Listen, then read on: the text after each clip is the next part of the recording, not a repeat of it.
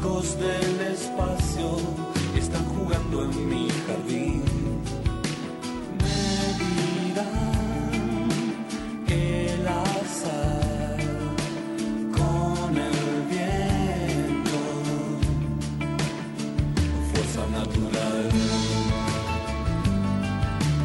Hablábamos hace un rato y les comentábamos y anticipábamos que íbamos a dedicarle un espacio importante a Gustavo Cerati porque mm, luego del accidente cerebrovascular que sufrió en 2010 se generó mm, en la clínica Alcla, en Vuelta Obligado, en Belgrano, una especie de canal de comunicación en un mural entre mm, esta figura tan importante para la música argentina y latinoamericana y sus fans, eh, un, un relato interesante y mm, Paula Sicogna, que es licenciada en Ciencias Políticas y doctora de Antropología, y además es fotógrafo, se encargó de documentar eh, esta, esta experiencia y lo que significa. Es autora de Cerati Almas, un relato fotográfico de este mural tan lindo, y la tenemos del otro lado, en Sinapuro. ¿Cómo estás, Paula? Jonás Guiot te saluda. Hola, Jonás, muchas gracias por el llamado. Bueno, Bien, por por favor, eh, gracias a vos por atendernos.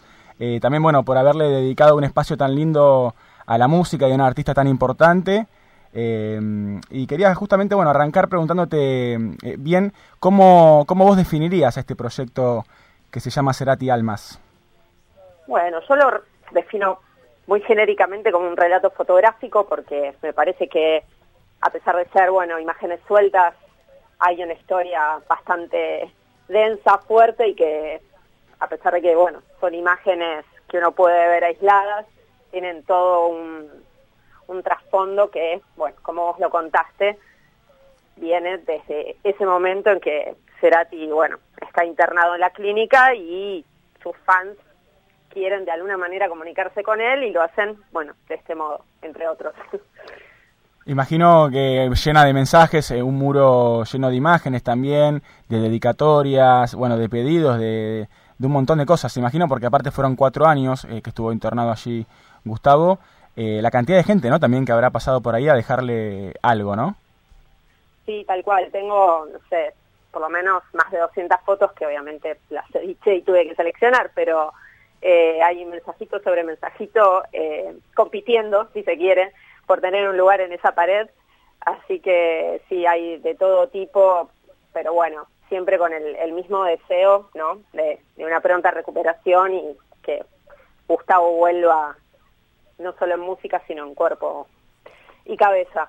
Claro. ¿Y en qué momento decidiste vos que, mm, que ibas a hacer este, este relato? Digo, ¿cuándo, ¿cuándo fue que dijiste, che, voy a, voy a tomar fotos de esto y voy a armar algo? Quiero hacer un, un- mi, mi propio homenaje. Sí, porque a veces pasa eso, ¿no? Que uno pasa mil veces por un lugar y no te surge esa necesidad de, de, de capturar ese momento para que no se vaya.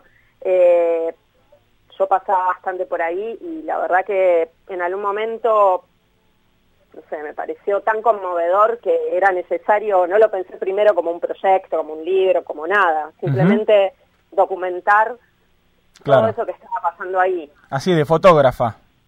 así nomás. ¿Y ahí empezaste a sacar fotos cada vez que pasabas o te tomabas, digamos, determinados días en particular? ¿Cómo fue que, que lo fuiste craneando? Sí, en realidad primero cuando pasaba algunas veces, pero bueno, después te das cuenta, imprimís y decís, "Mm, no, esta tiene demasiada luz, mm, no, esta no, entonces vas configurando algún tipo de estrategia para que, bueno, de alguna manera queden mejor, se vean mejor, tengan cierto cierto lenguaje uniforme, ¿no? Ujú. Así que sí, primero quizás fue más espontáneo, después fue más pensado. Claro, claro. Esto está ubicado en el barrio de Núñez, esto es así, ¿no? Sí, en el barrio de Núñez, exacto. Claro, a y- dos cuadras de Belgrano, pero bueno, justo ahí en el límite. Ahí va, eh, envuelto obligado.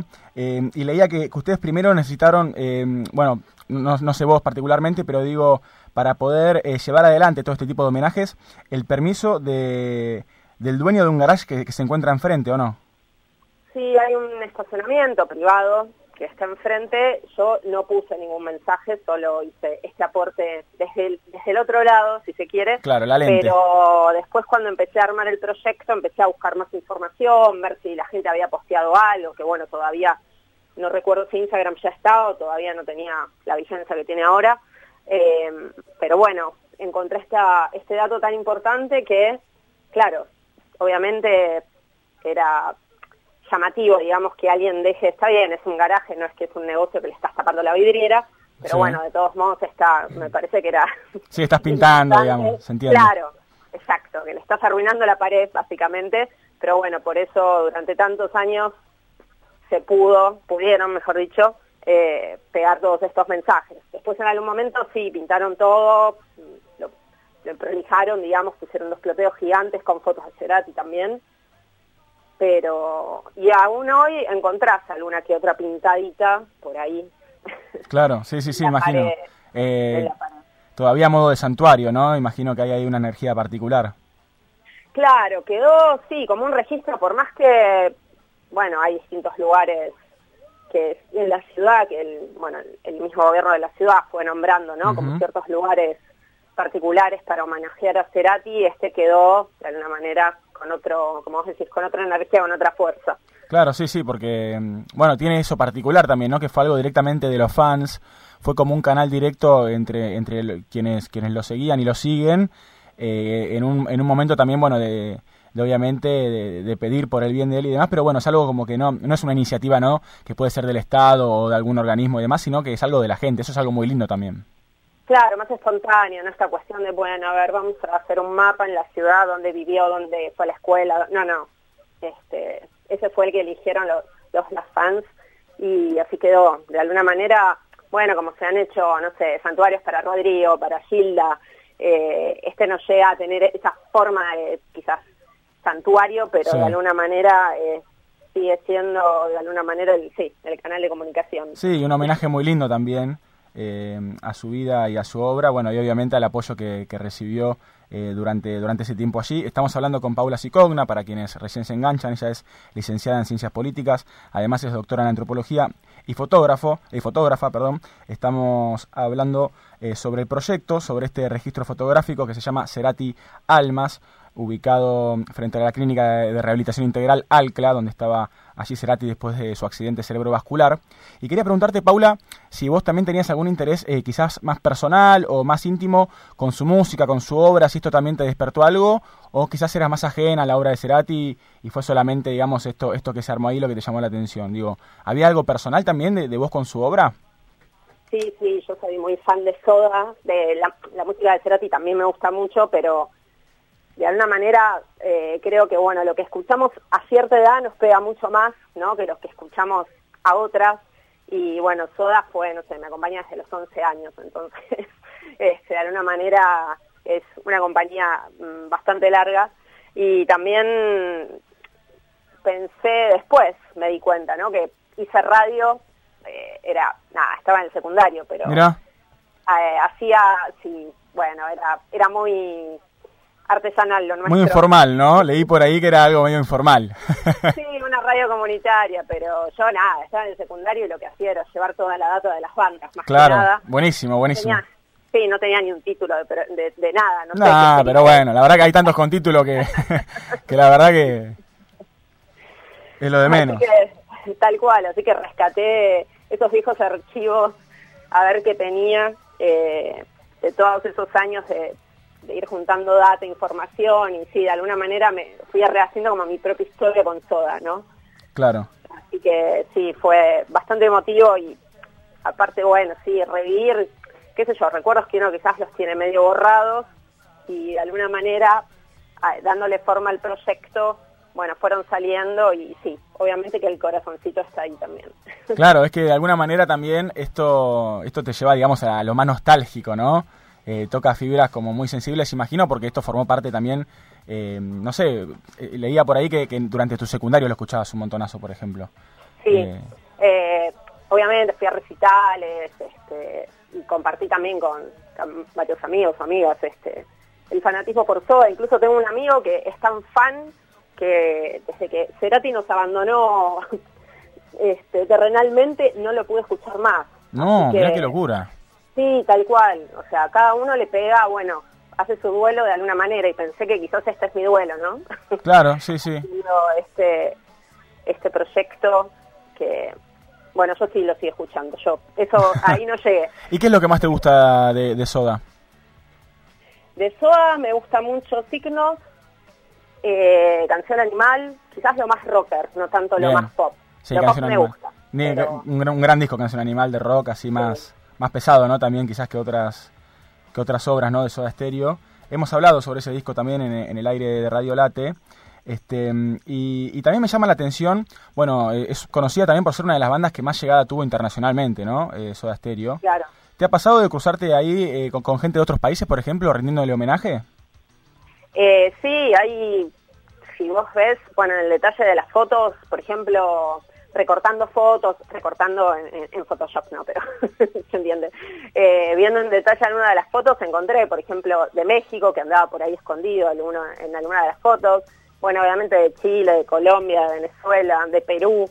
Pero claro, es cierto que Soda fue, creo que la primera banda que tuvo esta, esta inmersión, digamos, latinoamericana. Después siguieron otras, pero que tuvo tanta, tanta llegada. Bien, imagino también, eh, vos te, encargaste de sacar fotos, bueno, como decías, también te trataste de que salieran lo mejor posible, de usar la iluminación y demás, eh, pero mm, imagino también que después de todo esto hay un, un, hay un proceso también de edición, digo, otro de revisión. ¿Cómo fue todo, esta, todo este engranaje? Sí, eso, bueno, a mí por lo menos me llevó un tiempo largo eh, ir procesándolo, editándolo, así que lo hice en distintos talleres eh, de foto con fotoperiodistas como Eduardo Longón y Florencia Blanco. También vio, revisé obra con Celia Mangialardi, que también es un pilar de la fotografía argentina. Eh, y bueno, y también con, con amigas, colegas que, bueno, pusieron las ganas y el ojo también para, para ayudar a editar, como Carla Thompson, María Marta Tropiano. Así que sí, digamos que es un proceso colectivo, por más que el proceso fotográfico quizás es más en solitario, después el pensar la obra... Eh, claro, como un todo. Menos es, es más divertido eh, y más eh, enriquecedor hacerlo con, con, otras personas. Claro, con un equipo, ¿no? Porque imagino que con el tema fotográfico quizás te encontrás un poco sola, ¿no? Por momentos.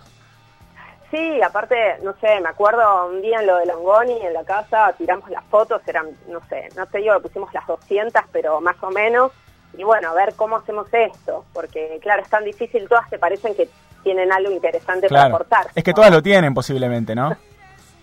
sí, puede ser, pero claro. hay que, hay que saber jerarquizar. tal cual.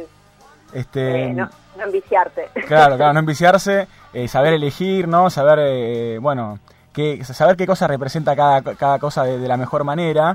Eh, y respecto a esto te quería preguntar si el proyecto terminó siendo lo que imaginabas o algo muy distinto, eh, quedaste conforme de una, ¿cómo, fue tu, recepción personal respecto al proyecto? Bueno, en realidad quería hacer un libro, eh, pero bueno, Argentina, ¿no? Es difícil, siempre consigue subsidios y financiación, financiamiento, así que pensé bueno en esta forma de caja que se usa bastante en, relatos fotográficos y me, me, gustó la primera impresión, me pareció, aparte, bueno, imprimí con Gerardo del Oro, que es un mago, no, no se hace que las fotos cobren vida, es increíble. Importantísimo. El trabajo, sí, sí, el trabajo que hace, eh, aparte tiene un ojo para editar también muy bueno. Y, pero bueno, ahora que ya pasaron unos meses, le haría un par de cambios quizás, pero bueno, al ser un, relato, eh, de alguna manera, no te digo que es como intercambiar figuritas, pero tiene no tiene esa cosa estática del libro, ¿no? Tenés la posibilidad de jugar un poquito más, de decir, bueno, quizás puede entrar esta y salir la otra, pero quedé, quedé conforme. La verdad que me gustó mucho que finalmente sin querer o, queriendo tomó este formato como de caja de CD, que bueno, vale. la sí, sí, obviamente este, sin lugar a dudas es válido ¿no? para, para lo que estamos hablando. ¿Dónde podemos encontrar el proyecto, Paula? Bueno, lo pueden encontrar en Tienda Nube, con mi nombre, que es bastante complicado, pero se los deletreo. Pau, C-I-C-O-G-N-A. Pau Cicogna. Claro, ahí va. Y si no, entran a mi Instagram, que es igual, Pau, C-I-C-O-G-N-A gna.foto y ahí también, bueno, pueden encontrar el enlace. Bien, eh, la verdad Paula, un gusto enorme hablar con vos, eh, nos encanta que hayas hecho esto, eh, lo celebramos y vamos a sin dudas ver este registro fotográfico que, determinantemente ayuda al homenaje a este gran artista que es Gustavo Cerati. Muchas gracias por tu tiempo, Paula. Gracias por el espacio. No, por favor. Hasta luego. Buen fin de semana. Paula Sicogna, eh, en el aire de Sinapuro, hablamos sobre Cerati Almas, este relato fotográfico tan lindo del mural en la clínica donde estuvo Cerati eh, durante sus últimos cuatro años, eh, mediante el que los fanáticos de esta figura se comunicaban con él a través de dibujos, de dedicatorias y demás. La verdad, una hermosa charla con Paula y también una hermosa oportunidad para homenajear y escuchar a Cerati y a Soda Stereo, obviamente.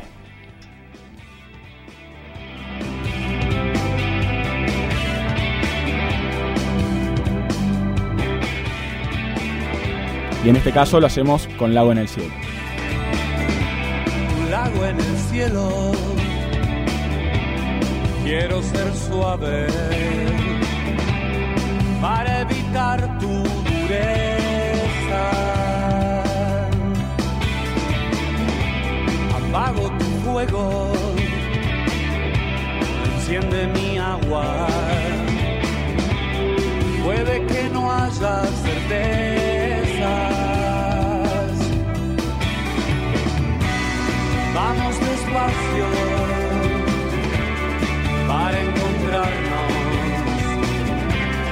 tiempo es arena en mis manos.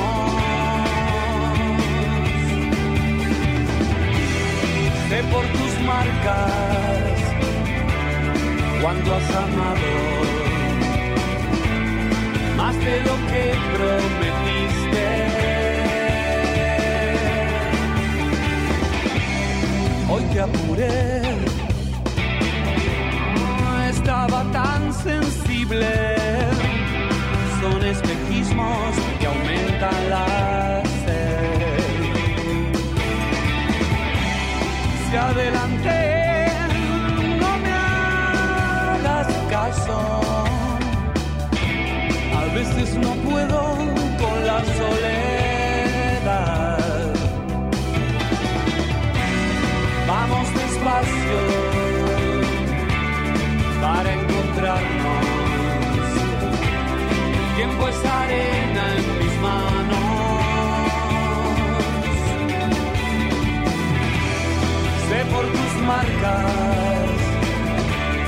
cuánto has dejado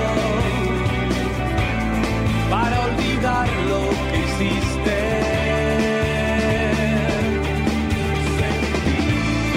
algo que nunca.